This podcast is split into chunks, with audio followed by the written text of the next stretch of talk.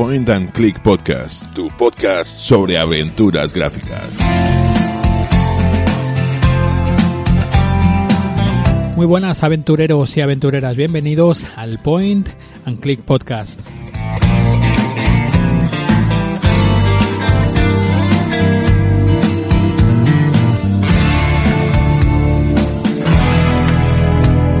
Una vez más eh, en este en este programa especial para vosotros, para los fans, para los que apoyáis este proyecto, pues desde el botón azul desde de iBox o directamente desde desde Patreon. También podéis, ya sabéis, apoyar este este proyecto. Y si lo estáis escuchando, pues es que ya lo habéis hecho, así que nada.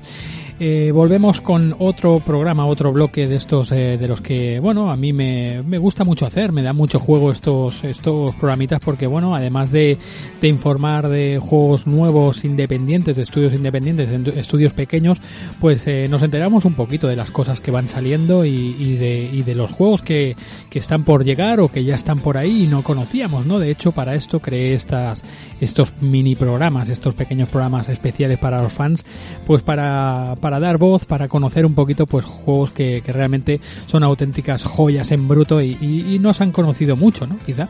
Así que si os parece bien vamos a empezar con el, con el programa de hoy que, que viene condensado y viene cargado de, de, cinco titulazos independientes que vamos a ir, bueno, hablando un poquito, unos minutillos acerca de, esos cinco títulos que he seleccionado para, para este cuarto programa de, las aventuras, aventuras gráficas independientes volumen 4.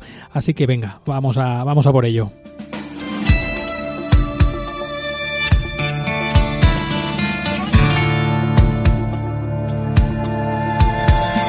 Pues empezamos este programita de aventuras gráficas independientes con un, con un título, un título que bueno, pues está cargado un poquito pues de, de esa pequeña discusión en que si es aventura gráfica, no es aventura gráfica.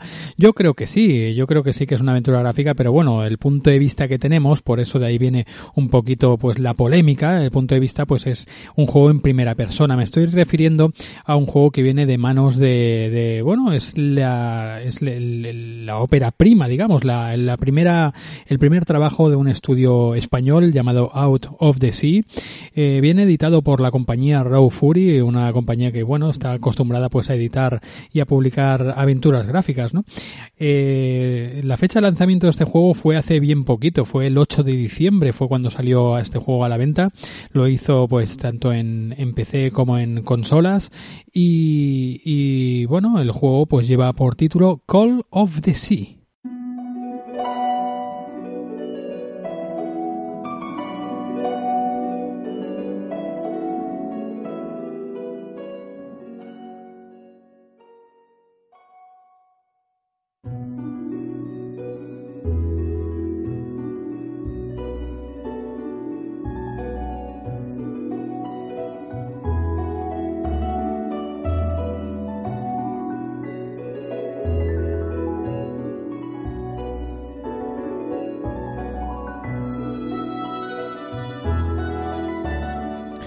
Pues ya os digo, una aventura gráfica en primera persona, eh, donde nos metemos en la piel de Nora, que es una, una tipa que, pues que llega a una isla, a una isla en el, en el Pacífico y, y va tras la pista de, pues, de una expedición perdida, ¿no? Eh, en esa expedición pues se conoce que iba, bueno, su marido, lo conocemos a lo largo del juego, y bueno, y ella pues tiene que ir encontrando pistas eh, a, a lo largo de todo su recorrido que nos irán un poquito desvelando todo lo que ha sucedido en esa con esa expedición que no lo que ha sucedido en esa en esa isla no el, el juego bueno uh, está programado directamente con el motor Unreal el Unreal 4 eh, y bueno, la verdad que el funcionamiento, la mecánica y, el rendimiento del juego es eh, sorprendente, es, está muy muy bien. A mí incluso vistosamente un poquito me recuerda a ese Sea of Thieves, por ejemplo, ¿no? Eh, en cuanto a,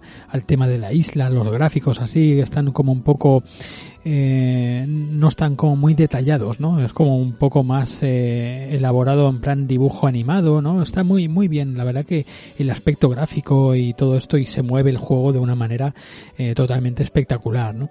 La historia, pues como ya os he dicho, es una historia pues que se, bueno, viene viene mm, está pilla más próxima a un poquito a las historias, a las aventuras de Indiana Jones, ¿no? Lo mezclan un poquito con el tema Lovecraftiano también, con todo esto, pero, pero bueno, son repuntes y cositas que, que, vas encontrándote eh, a lo largo del camino que te pueden hacer un poquito, pues, eh, pensar en ese, en ese tipo de, de historias, ¿no? El estudio Out of the Sea, eh, como os decía, es un estudio, pues, muy pequeñito, compuesto por 12 personas que, bueno, han ido realizando este juego, este Call of the Sea, pues, por medio del teletrabajo. Muchos, muchos componentes ellos pues eh, no estaban eh, acostumbrados, ¿no? Ya venían de otra.